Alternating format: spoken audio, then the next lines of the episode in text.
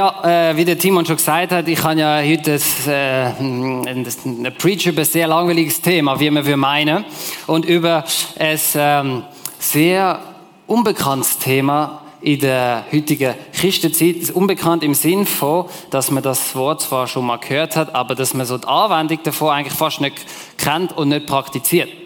Und darum wäre meine Frage äh, ganz am Anfang an dich. Frage Nummer eins. Hast du dein Handy dabei? Falls ja, ähm, gang mal auf Menti. Gib den Code ein. Ähm, 446899499. Und äh, meine erste Frage an euch alle ist, ist denn der Sabbat überhaupt noch relevant für uns Christen heute? Sabbat, was auch immer du darunter verstehst. Die einen haben sich vielleicht schon ein bisschen mit dem Thema auseinandergesetzt, andere äh, kennen das Wort vielleicht nicht einmal. Das spielt überhaupt keine Rolle. Sabbat ist der Tag, wo die Juden nicht haben dürfen und nicht haben sollen schaffen, sondern äh, Gott ehren. Ist der Sabbat heute für uns Christen noch relevant? Äh, Antwort E ist ganz ernst gemeint. Wenn du keinen Blassen hast, dann sag lieber E. Und wenn du findest, äh, eigentlich eher nicht, Nein, also, das ist relativ, relativ eindeutig, wobei die Frage natürlich auch sehr offen formuliert ist, ob er noch relevant ist. Was heißt denn das? Auf das gehen wir später noch ein. Cool, ich will sagen, wir sind so ziemlich, ja, jetzt ist jemand, wir sind ziemlich deutlich äh, bei Ja. Cool. Ja, dann können wir zusammen arbeiten, denke ich heute. Ähm, ich bin auch dieser Meinung. Und dieser Meinung bin ich jetzt nicht aufgrund von irgendwas, wo nicht nur aufgrund von dem, was ich im Wort Gottes lese, sondern du kannst auch einen wissenschaftlichen Aspekt anschauen, nämlich eine Studie, die von der WHO und der ILO, der Internationalen Arbeitsorganisation, veröffentlicht worden ist im Jahr äh, 2021 über das Jahr 2016.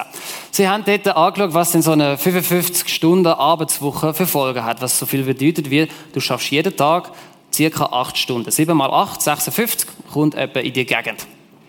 55 Stunden und mehr. Statistisch signifikant steigt das Herzinfarktrisiko um 35 Prozent. Einfach mal Hard Fact. Dass du stirbst an einer Herzerkrankung äh, steigt um äh, 17 Prozent. Und die zwei Zahlen zusammen allein haben für fast 800.000 Tote weltweit im Jahr 2016 gesorgt. Also ausschließlich Tod durch Herzinfarkt oder Herzerkrankung aufgrund von Überarbeitung. Und das sind all die Fälle, wo Leute einfach krepiert sind, wo nie jemand etwas davon gehört hat, weil sie auf dem Feld in Südamerika oder in der Firma in, in Vietnam äh, schlichtweg unter diesen Arbeitsbedingungen verreckt sind, sind dort gar nicht gelistet. Und jetzt können wir noch weitergehen. Alles, was vorher passiert, Depressionen, psychische Krankheiten, die aufkommen, Beziehungszerbrüche, Ängste, Freude, die am Leben völlig verschwindet, all das ist in dieser Statistik gar nicht erwähnt. Jetzt sagst du ja, Leon, danke dafür, cooler Start, äh, macht Mut und so. Ähm, mir geht es darum, das Thema vom freien Tag, vom äh, Rhythmus von sechs Tagen arbeiten, dann kommst du immer noch auf äh, 48 Stunden, ist auch schon eher High-End. Ähm, ein Tag frei Minimum. Das ist nicht etwas, wo jetzt irgendwie nur Christen finden, das macht Sinn, sondern das äh, äh, beleidigt die Studie. Was ja spannend ist, ich weiß nicht, wer am Jason seinen neuen schönen Karren kennt. Das ist der rote, ist kein Mazda. Ich habe vergessen nachzuschauen. Was ist es für eine Marke? Mazda. Ist ein Mazda, also ein roter, schöner Mazda vom Jason. Ähm, der Jason wird nie auf die Idee kommen, mit seinem Mazda, über mehrere Stunden auf der deutschen Autobahn 250 km am Stück zu rasen. Volle Pulle, was das Zeug hat, bis der Karre irgendwie explodiert oder was auch immer der Reifen abkommt. Vielleicht druckt er ihn einmal bis so ans Limit, aber dann weiß der Jason auch, hey, mein Karre überlebt das nicht, wenn ich das länger als eine Minute mache. Und ist so vernünftig und fährt wieder lockere, sagen wir, vernünftige 180 km/h. Bei fast sämtlichen Geräten, die wir so am täglichen, äh, in der täglichen Nutzung verwenden, gibt es irgendeine Anleitung, irgendein Manual, äh, irgendetwas, an das wir halten, die und die Betriebstemperatur, wenn es zu heiß wird, äh, dann wart mal ein bisschen. Ähm, dein, dein Kompi, wenn der über, überhitzt, dann sagt er, okay, shut down, bevor irgendwas kaputt geht. Nur beim Mensch. Beim Mensch sind wir so ein bisschen, ja, ja, mal volle Pulle, ab bis Burnout. Beim Mensch müsste doch auch irgendeine Art von Bedienungsanleitung geben. Optimale Betriebstemperatur, was auch immer.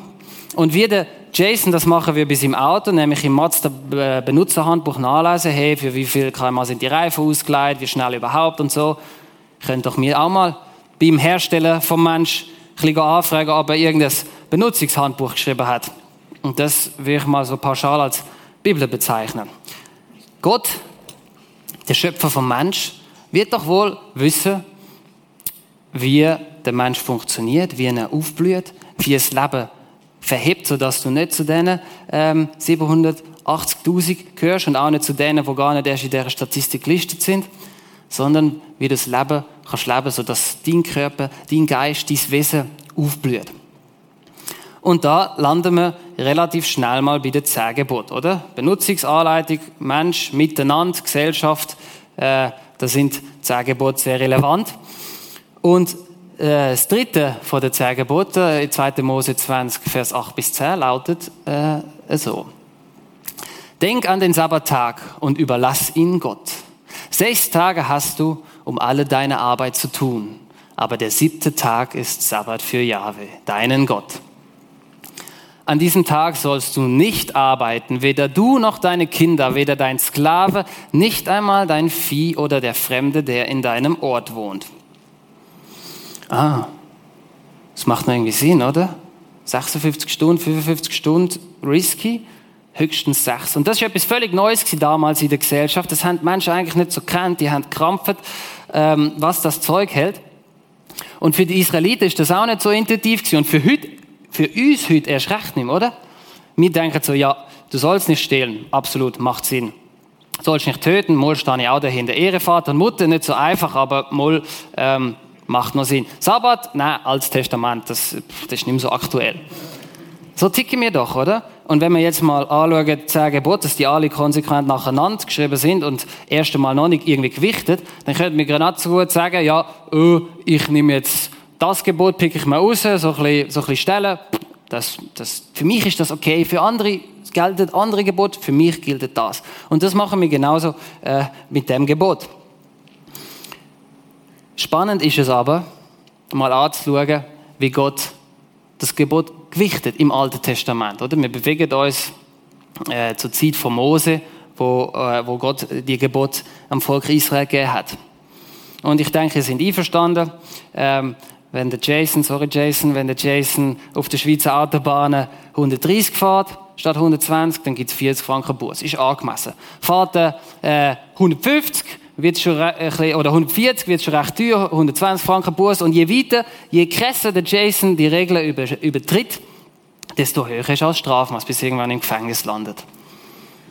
Das gilt für jede Übertretung in unserem gerechten Schweizer Rechtssystem. Je schwerwiegendere Regeln du übertrittst, desto schwerwiegender ist auch die Konsequenz, die du musst tragen. So weit sinnvoll. Ja, was sagt denn Gott, was passiert, wenn man den Sabbat nicht haltet? Wenn man trotzdem schafft, dann lesen wir im 2. Mose 31, Vers 15, logischerweise, jeder, der am Sabbat arbeitet, muss unbedingt getötet werden. Logisch. Klar, also ich meine, hä? Wieso? Gott, wieso? Wo, wo ist da der Sinn, bitteschön? Vielleicht hast du voll den Durchblick und checkst, ja, macht voll Sinn. Vielleicht gehörst du aber auch zu 99 Prozent der anderen und zu mir, ähm, bis ich da mich mal ein bisschen mit beschäftigt habe, dass das einfach komplett Bullshit ist. Vermutlich ist es es nicht, aber wir werden ja zusammen irgendwie herausfinden, wieso hat Gott das so erlassen? Wieso ist auf dem Brechen vom Sabbat die gleiche Strafe, wie wenn du die Nachbarn umgebracht hast. Nicht intuitiv für uns. Und um das zu verstehen, müssen wir ganz zurück an den Anfang gehen. Ganz zurück in die Schöpfungsgeschichte, wo alles seinen Lauf genommen hat, wo Gott den Rhythmus von diesen sechs Tagen Schaffen, ein Tag Ruhe, selber initiiert hat. Und wir lesen im 2. Mose, gerade anschließend an das Sabbatgebot, ist ein Zitat aus dem 1. Mose 2, 1 bis 3, also Schöpfungsgeschichte, ganz am Anfang. Lesen wir Folgendes. Denn in sechs Tagen hat der Herr Himmel und Erde gemacht und das Meer und alles, was darin ist. Und er, Gott selber, ruhte am siebten Tag. Darum hat der Herr den Sabbattag gesegnet und geheiligt. Also das erste Spannende ist, er ruhte am siebten Tag. Also Gott selber macht es schon mal vor. Gott selber sagt, hey, ich mache einen Break. Ich habe jetzt sechs Tage hart gekrampft, ich mache Pause. Ich glaube nicht, weil Gott es braucht hat oder weil er Muskelkater hat oder sowas, sondern weil er etwas begriffen hat und selber ja Vorbild auch war. Er hat nämlich am siebten Tag einmal geschaut, wow, was habe ich da alles Schönes gemacht. Am Sabbat, das heißt auch an anderen Stellen, die Menschen sollen den Sabbat feiern. Ich glaube, Gott hat gefeiert, wie schön die Schöpfung ist, die Schweizer Berge, die See, ähm, weltweit, wie gut und gelungen das Ganze ist. Und Gott schaut es an, kommt zur Ruhe und denkt so, wow, schön. Oder Adam? Eva, hä? Habe ich gut gemacht. Er, mit Adam und Eva, ihrem ersten Tag auf dieser Welt, oder? Am Samstag, am, also am Samstag, am Freitag, je nachdem, jetzt wird es chaotisch. Am Tag vor dem Sabbat hat Gott den Mensch geschaffen. Das heißt, so der erste ganze Tag, wo der Mensch drin lebt, ist ein Sabbat. Zeit mit Gott. Zeit mit ihm. Gott, wo sich Zeit nimmt für die Menschen und Menschen sich Zeit nehmen für ihn. Für das Leben, für was es eigentlich denkt ist. Geniessen, staunen, erleben, näher bei Gott sein. So weit, so gut. Aber wieso wird denn dann noch der Tag gesegnet und geheiligt? Durch die ganze Bibel sehen wir eigentlich, dass Menschen zum Beispiel gesegnet worden sind. Wenn du gesegnet worden bist, Mose, Abraham, Daniel, äh, Josua, all die großen Männer und Frauen in der Bibel, die sind gesegnet von Gott, was so viel heißt, wie sie gehen im Auftrag von Gott. Gott ist mit ihnen und ihr Leben ist fruchtbringend auf die ein oder andere Art und Weise. Gottes Segen bedeutet, du gehst im Auftrag vom Herr und dein Leben bringt Frucht. Wieso denn jetzt plötzlich ein Tag? Wie kann denn ein Tag Frucht bringen? Wie kann denn ein Tag im Auftrag von Gott kommen? Und erst recht, wie kann denn ein Tag geheiligt sein? Jetzt müssen wir uns mal fragen, was heilig eigentlich bedeutet. Und das kommt aus dem hebräischen Kadosh und das heißt so viel wie abgesondert, geschieden von allem Unreinen, geschieden von dem zu der Welt gehörigen. Abgesondert, abgesondert für Gott. Was ist heilig im Alten Testament? das Allerheiligste, logischerweise, oder? Wie der Name schon sagt. Dort, wo Gott selber gegenwärtig ist.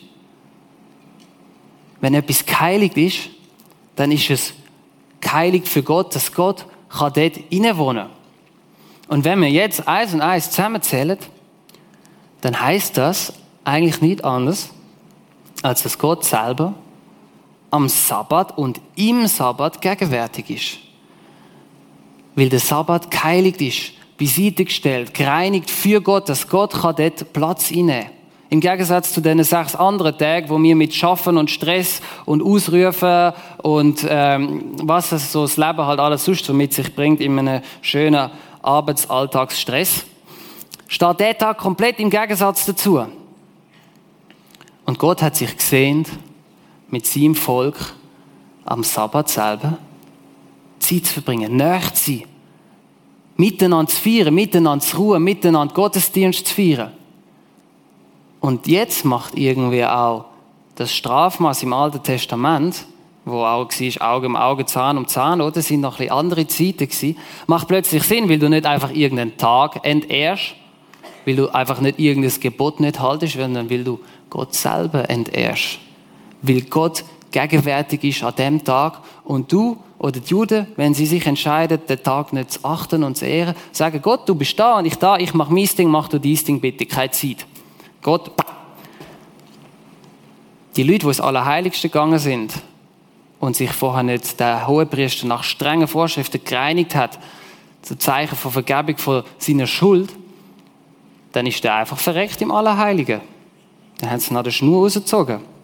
Und darum können wir das Strafmaß verstehen, weil es nicht darum geht, irgendeinen Tag nicht zu ehren, sondern weil es eigentlich heißt, Gott zu entehren. Sein Tag, seine Gegenwart mit Füßen zu treten. Heftig, oder? Aber irgendwie jetzt ein bisschen besser verständlich. Und so gesehen, wenn man es mit diesen drei Punkten anschaut, gesegnet, geheiligt und mit Gott zusammen ruhen, dann macht Sabbat eigentlich Sinn, würde ich sagen. Dann macht es eigentlich Sinn, weil wir näher bei Gott können sein, weil wir näher zurück zu dem kommen, wo uns ja geschaffen hat, wo uns kennt. Ein Tag voller Freude. Das Problem ist, die Juden haben damals aus dem Tag von der Freude und von der Begegnung einen Tag von der Regel gemacht. Sie haben nicht so viel können anfangen mit dem Sabbat und, und dem nicht schaffen und die Gegenwart von Gott ist für sie sowieso ein bisschen dubios gewesen und ein bisschen too much und darum haben sie äh, sehr, sehr viel eigene Regeln hinzuerfunden, wo sie haben können sich daran festheben und sagen, ja, Sabbat, okay, äh, ich halte mich einfach an das und das und mache das nicht und das nicht und das nicht. Und meine Frage an euch, äh, im Menti, wenn es euer Handy wieder führen nehmt, wäre die folgende. Und zwar würde mich interessieren, was man eurer Meinung nach denn alles am Sabbat nicht so tun. Am besten in zwei Begriffe jeweils das kurz fassen, dass man am Schluss nicht explodiert. Was sollte man dem am Sabbat bleiben lassen?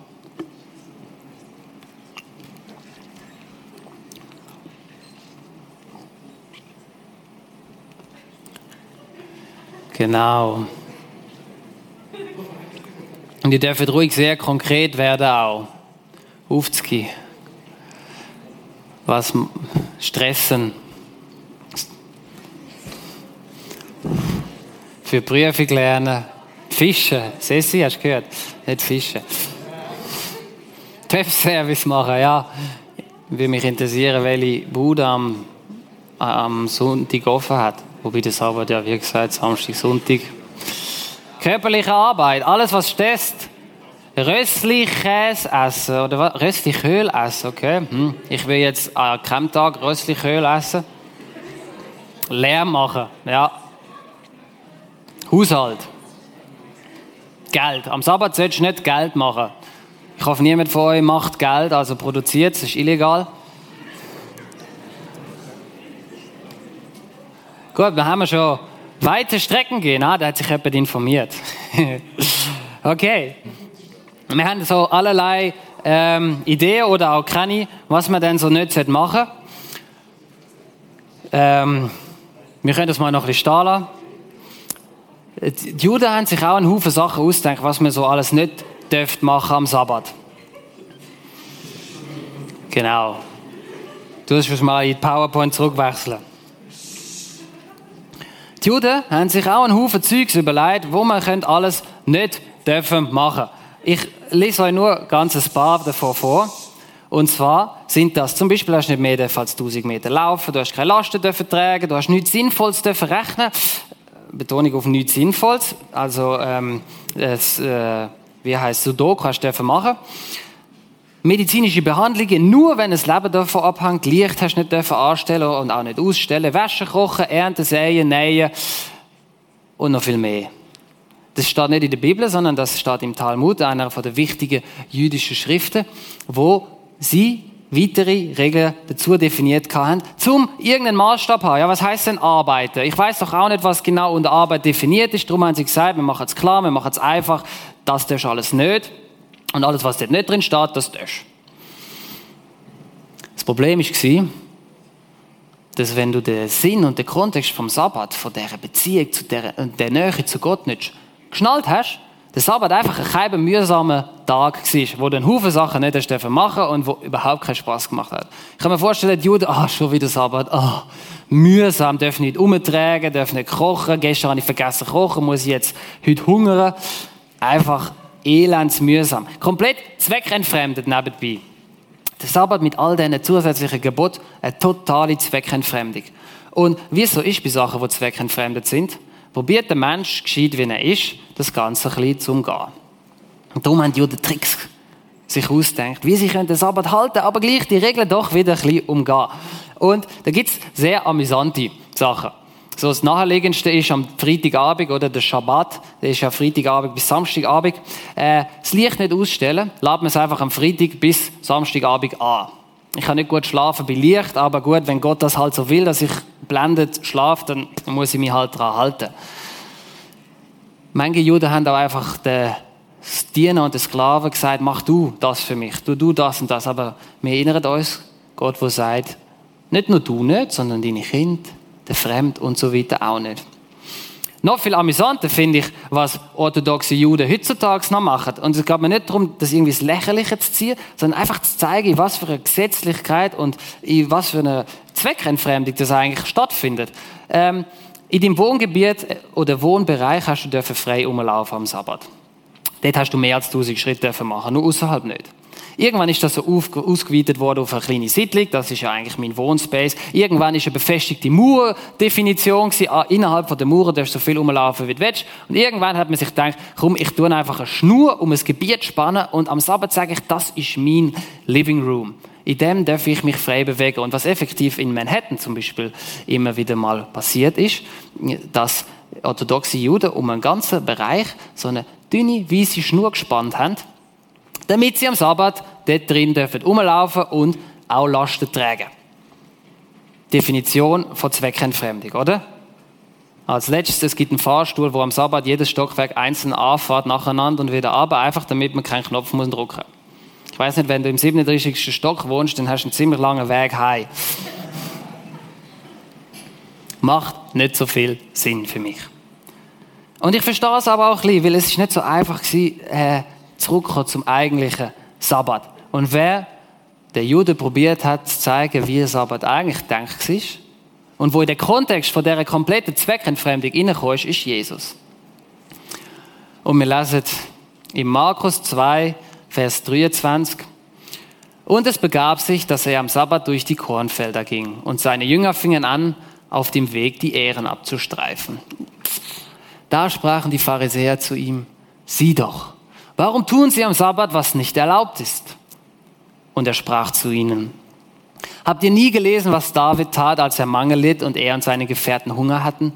Wie er in das Haus Gottes hineinging und die Schaubrote aß, die niemand essen darf als nur die Priester und auch denen davon gab, die bei ihm waren? Und er sprach zu ihnen, der Sabbat wurde um des Menschen willen geschaffen, nicht der Mensch um des Sabbat willen. Und das bringt es komplett auf den Punkt, was Jesus am Schluss dort sagt. Es geht gar nicht um all die kleinen Gesetzlichkeiten, wo du ja musst halten. Es geht nicht darum, dass du Mensch deine Gebot und deine zehn Gebot, dem Sabbatgebot dienst, sondern es soll ja dir dienen. Hey, ich Gott habe die zehn gemacht und die gute Gebot, damit dein Leben funktioniert, damit es miteinander funktioniert. Ich habe gute Absichten. Der Sabbat ist um für uns geschaffen und nicht mir für den Sabbat. Jesus sagt damit, hey, schau mal, all die religiösen Gebote, wo ihr nah dies nah äh, euch ausdenkt habt, es geht nicht darum, die zu befolgen. Es geht darum, dass du wieder zurückkommst zum Vater, dass der Tag dir dient, dass du auftankst, dass du gestärkt in die neue Woche gehst. Jesus sagt damit auch nicht, äh, jetzt ist 24-7 Party, Sabbat ist aufgehoben, ähm, macht was er will, sondern er, er tut schlicht den Sabbat wieder in den Kontext einbetten, in dem er eigentlich mal denkt ist. Nämlich als etwas Gutes, als etwas, wo dir kann und soll dienen. Und jetzt leben wir im neuen Bund. Jesus ist ans Kreuz gegangen. Durch sein Blut bist du und ich geheiligt. Und jetzt macht es vielleicht beim einen oder anderen Klack und du merkst, ah, ich bin geheiligt, deswegen kann Gott Wohnung in mir nehmen. Darum ist der Heilige Geist, der in uns lebt. Und darum ist Gott nicht nur noch an einem Tag besonders nah, wo ich muss irgendwie zum Tempel oder so, das wissen wir. Gott selber lebt in uns, weil wir durch das Blut von Jesus geheiligt sind, gereinigt sind und Gott kann Wohnung nehmen. Das hat sich geändert zwischen dem Alten und dem Neuen Testament. Was sich aber nicht geändert hat, ist der Rhythmus. Der sechs Tage schaffen, ein Tag brauchst du Erholung. Das hat sich nicht geändert. Und was sich, by the way, auch nicht geändert hat, ist, dass du Gott näher bist, wenn du die Ruhe suchst, wenn du in die Natur rausgehst, wenn du dir Zeit nimmst. An dem hat sich bis heute nichts geändert, meiner Erfahrung nach. Ich brauche die Ruhe. Ich muss mir die Ruhe einplanen. Ich muss einen Ort suchen, wo ich weiß, da werde ich nicht abgelenkt. Ich muss mein Handy beiseite lassen, damit ich in die Ruhe kann. Und in den Rhythmus, in den der Mensch geschaffen worden ist. Und das Ganze ist ja eigentlich ein sehr konkretes Thema. Und darum, wenn wir jetzt noch miteinander anschauen, wie das dann eigentlich könnte praktisch aussehen, so ein bisschen Guidelines. Und da können wir einfach mal erstmal Schabbat selber oder Schabbat, ich weiß gar nicht, wie man es richtig ausspricht, ähm, Bedeutung auf Deutsch anschauen, was so viel heißt wie aufhören oder von etwas ruhen. Und das ist schon ein ziemlich guter Start für jeden, der nicht so recht weiß, mit was er soll anfangen am Abend. Du sollst mal anfangen mit aufhören. Du sollst mal aufhören. Was auch immer dich die ganze triggert und beschäftigt und du bist noch am Denken und da könnte ich noch etwas optimieren und in dem Geschäft der Stress oder das Teile oder, oder die Kinder, die mich nerven oder die, äh, die Kollegen und äh, äh, äh, hör mal auf. Schnuff mal ein bisschen. Hör mal auf. Lass mal los. Und im Aufhören, aufs Aufhören, kann auch das Ausruhen folgen. Wenn du, wenn dein Kopf sucht und du am Denken bist und am Tun oder, oder, oder irgendwo noch äh, eine Arbeit nachgehst, die dich wirklich stresst und herausfordert, dann kannst du nicht ausruhen. Also Schritt eins ist mal bewusst aufhören und dann auch ausruhen. Und du darfst ausruhen. Weil Gott, der Tag, wo du quasi für ihn auf die Seite leist, weil er ihn segnet, weil der Tag selber fruchtbringend, also weil dein Leben durchs Einhalten von dem Tag fruchtbringend wird, gesegnet wird, Gott selber dir begegnet. Und weil, by the way, Gott dem Volk Israel einen Haufen Versprechungen gemacht hat, wenn ihr das Sabbat haltet, dann wird ich euch als Volk segnen, dann wird eure Wirtschaft florieren, dann werden Könige kommen und so weiter. Einer von den seltenen Stellen, wo Gott eine direkte Versprechung aufs Einhalten von etwas macht. Das ist beim Zehnten so und beim Sabbat so. Ich weiß nicht, ob es noch bei vielem anderen so ist. Aber Gott verspricht dir, du kannst mir vertrauen. Ich schaue, dass es aufgeht, dass deine Finanzen aufgehen, dass es beim Schaffen aufgeht. Du erreichst nicht mehr, wenn du den siebten Tag noch durchkämpfst, sondern weniger, weil am siebten Tag du nicht für dich schauen. Und das Coole ist, am Sabbat, wir sollen nicht den Sabbat halten, sondern feiern. Das sind übrigens die vier großen A's, die da kommen. So könnt ihr es euch vielleicht ein bisschen besser merken. Aufhören, ausruhen. Dritter Punkt, amüsieren nicht etwas Oberflächliches, so ein bisschen äh, Handygames spielen. Ganz, ganz eventuell kann das mal da reinfallen, aber mehr so eine tiefe Freude. Natur. Das kann bei dir aber auch Sport sein, das kann Fischen sein. Von mir aus, wenn Fischen du näher bei Gott bist, wenn du richtige Freude verspürst in der Natur oder mit Freunden, dann mach das. Du darfst dich amüsieren, du darfst dich freuen am Sabbat. Das Leben geniessen. Und da appelliere ich an jeden Einzelnen, ein bisschen individuell zu beurteilen. Für einen ist der Sport effektiv äh, der Killer. Also Sport ist, hat sicher überhaupt nichts mit Amüsieren zu tun. Für andere ist zum Beispiel Kochen der Inbegriff von häuslicher Unterdrückung. Ähm, das, das am Sabbat zu machen, wäre Stress pur. Dann mach's nicht. Am Sabbat meine ich jetzt neu der Tag, wo du sagst, hey, dort will ich Gott ehren, dort will ich Zeit mit ihm verbringen, dort will ich dem, wo da kommt, Ruhm geben. Nicht der äh, jüdische Schabbat, also der Samstag. Und nach dem Amüsieren, Punkt 4, oder nicht nach dem Amüsieren, aber der wichtigste Punkt eigentlich, das Arbeiten. Gott ins Zentrum stellen. Gott ist kein Spielverderber. Gott sagt nicht, geh nicht fischen, geh nicht shooten, äh, tu nicht fein kochen sondern Gott sagt, hey, ich sehe mich nach dir. Ich sehe mich nach Zeit mit dir. Ich will Teil sein von deinem Leben. Ich wünsche mir so, dass wir zurückkommen in die Verbindung, wie es eigentlich mal gedacht war. Und all das braucht Planung. All das passiert nicht von selber. Und darum, kurz und konkret, wie ich das mache und wie mir das macht, Jasmin und ich, meine Frau, ähm, wir halten den Sonntag, für uns ist der Sonntag neu seit ein paar Monaten der Tag, wo wir eigentlich probieren, nichts einzuplanen.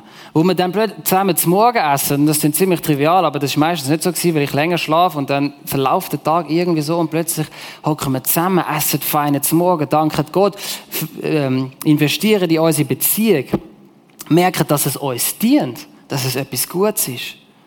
Danach schauen wir meistens, nein, schauen wir immer ein Preach, Anbetung, richtet uns auf, richtet uns aus auf Gott. Und das Coolste, nein, mit das Coolste an dem Tag ist, dass danach einfach gar nichts geplant ist. Effektiv nichts geplant. Du musst nichts planen, planen. Du musst den Teil frei halten. Und was dort passt, das sage ich dir nicht. Das darfst du mit Gott zusammen herausfinden. Es geht nicht mehr es geht nicht mehr darum, zurück zu diesen Geboten wo die, und Gesetzen, die die Juden aufgestellt haben, um die wieder einhalten und sagen, darf ich das, darf ich das nicht? Ist, hm, ja, vielleicht, auch wenn ich so und so, dann könnte ich das umgehen. Nein, es geht um die Nähe zu Gott. Und ganz ehrlich, ich finde das herausfordernd. Und ich habe es noch herausfordernder im Studium gefunden. Und vielleicht bist du am Gimmi, am Studieren oder äh, hast einen sehr, sehr anspruchsvollen Job äh, was es auch immer bei dir ist, und du sagst, hey, ich finde das extrem herausfordernd, ich komme so schnell durch, dann komm nachher in die Diskussionsrunde, die wir da vorne werden haben. Und ich bin gespannt, mit dir zusammen das anzuschauen, weil ich habe es im Studium nicht geschafft. Ich habe fast jeden Samstag und fast jeden Sonntag gelernt. Es hat auch seine Folgen gehabt. Erinnerst dich an die Studie? Ich habe keinen Herzinfarkt gehabt, aber ich habe einmal mein Studium komplett müssen abbrechen, unterbrechen und einmal hätte ich es fast, wenn nicht das Wunder passiert wäre. Ich bin körperlich zwischendurch so am Ende dass ich nicht länger als fünf Minuten hocken konnte und nicht mehr als fünf Minuten konzentrieren. Und ich habe gedacht, Gott, wie soll ich das Studium schaffen? Ich weiß nicht, ob es anders gewesen wäre, wenn ich den Sabbat gehalten habe. Die Chance habe ich dort verpasst, aber jetzt ergreife ich sie dafür umso motivierter. Abschließend kann man den Sabbat und sein Ziel, sein Sinn eigentlich sehr schön in zwei Sätzen zusammenfassen. Zurück zur Schöpfung. Zurück zu dem Leben, wie es Gott sich denkt hat. Geniessen, sich erfreuen. Geschaffen nicht für Arbeit, sondern für Beziehung miteinander. Und ganz besonders geschaffen für Beziehung zu Gott, zum Schöpfer selber. Wie im Garten Eden, wo alles seinen Anfang genommen hat und wo die wo der Schabbat schon seinen Platz hat. Ich stelle mir vor, dass wir als Christen, wenn wir aus der Ruhe in eine neue Woche starten, dass wir unser Umfeld können verändern dass Gott durch uns unser Umfeld kann beeinflussen weil unser Blick an dem Tag, wo mir Gott gern neu geschärft wird, weil Wahrheit Lüge ersetzt, weil plötzlich neue Geduld und neue Liebe für meinen stressigen Arbeitskollegen, für meine Kinder, für meine Eltern, für meinen Partner, für meine Freunde, wer auch immer reinkommt. Ein, ein, ein, ein Sichtwechsel, weil ich Gott Raum gebe, weil ich Ruhe suche und plötzlich seine Richtungsweisung, seine Tipps und Tricks hineinkommen. Jeder von uns, der auf Reisen geht, checkt zuerst mal, ist der Tank voll, komme ich ans Ziel, haben Reden genug Luft drin, wobei das macht man vielleicht schon nicht so oft, blinkt kein Warnblinklicht auf. Du machst dein Auto ready, um in die Ferien zu gehen, um eine Woche auf den Roadtrip zu gehen. Wieso machen wir dann so selten unseren Körper, äh, unseren Körper ready für die neue Woche? Wieso prüfen wir dann nicht am Sonntag, hey, bin ich volltankt, leuchtet noch irgendwas Warnblinklicht, bin ich ultra gestresst, ist etwas nicht im Lot? Dann lass uns doch unseren Körper genauso gut behandeln wie unser Auto oder was es auch immer ist. Ein Leben aus der Ruhe. Leben aus dem Sabbat raus und nicht für den Sabbat, für das Wochenende. Wir lechzen nicht während der Woche danach, ah, wann ist wieder Wochenende? Ich schaff's nicht. Sondern wir gehen gestärkt aus dieser Beziehung und der Nähe zu Gott in die neue Woche. Gestärkt und fokussiert. If the devil can't make you sin, he'll make you busy. So heißt so viel wie wenn der Teufel dich nicht zu Sinn kann verleiten, macht er dich sehr beschäftigt. Das ist ein Zitat, wo mir geblieben ist und vielleicht bleibt es an dir und gibt dir immer mal wieder ein kleinen Reminder, okay, runterfahren, aufhören, ausruhen, amüsieren, und anbeten. Zurück zur Schöpfung. Und vor allem zurück zum Schöpfen. Das ist Gottes Idee hinter dem Sabbat. Und ich wage sogar zu behaupten, dass wir am Sabbat schon einen kleinen Vorgeschmack bekommen von dem, wie es einmal wird sein in der Ewigkeit. In der völligen Freude, in der Verbindung zu Gott, in der Nähe zu Gott. Ein Leben in Fülle. Ich glaube, das erwartet uns an dem Tag, wo wir sagen, Gott, ich will dir begegnen. Wir müssen es nur einplanen. Es liegt an uns. Einplanen, die Ruhe suchen, geniessen und feiern. Danke, Jesus, dass es du so, so gut meinst mit uns. Dass deine Gebote, deine Weisungen uns dienen und nicht mir in erster Linie ihnen dienen.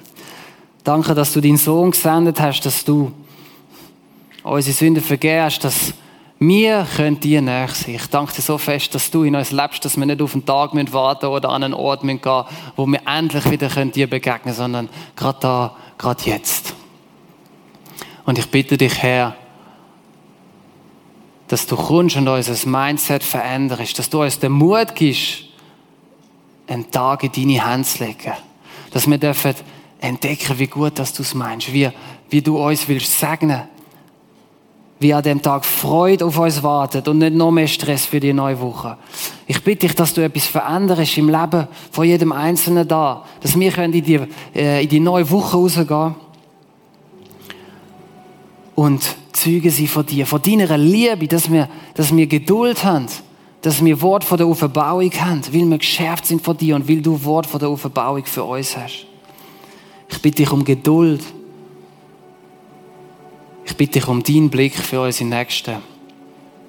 Und dass du in uns die Sehnsucht nach dir entfachst und verstärkst, dass wir in die Ruhe kommen, in den Sabbat hineinkommen, näher bei dir, weil wir wissen, du meinst es so, so gut.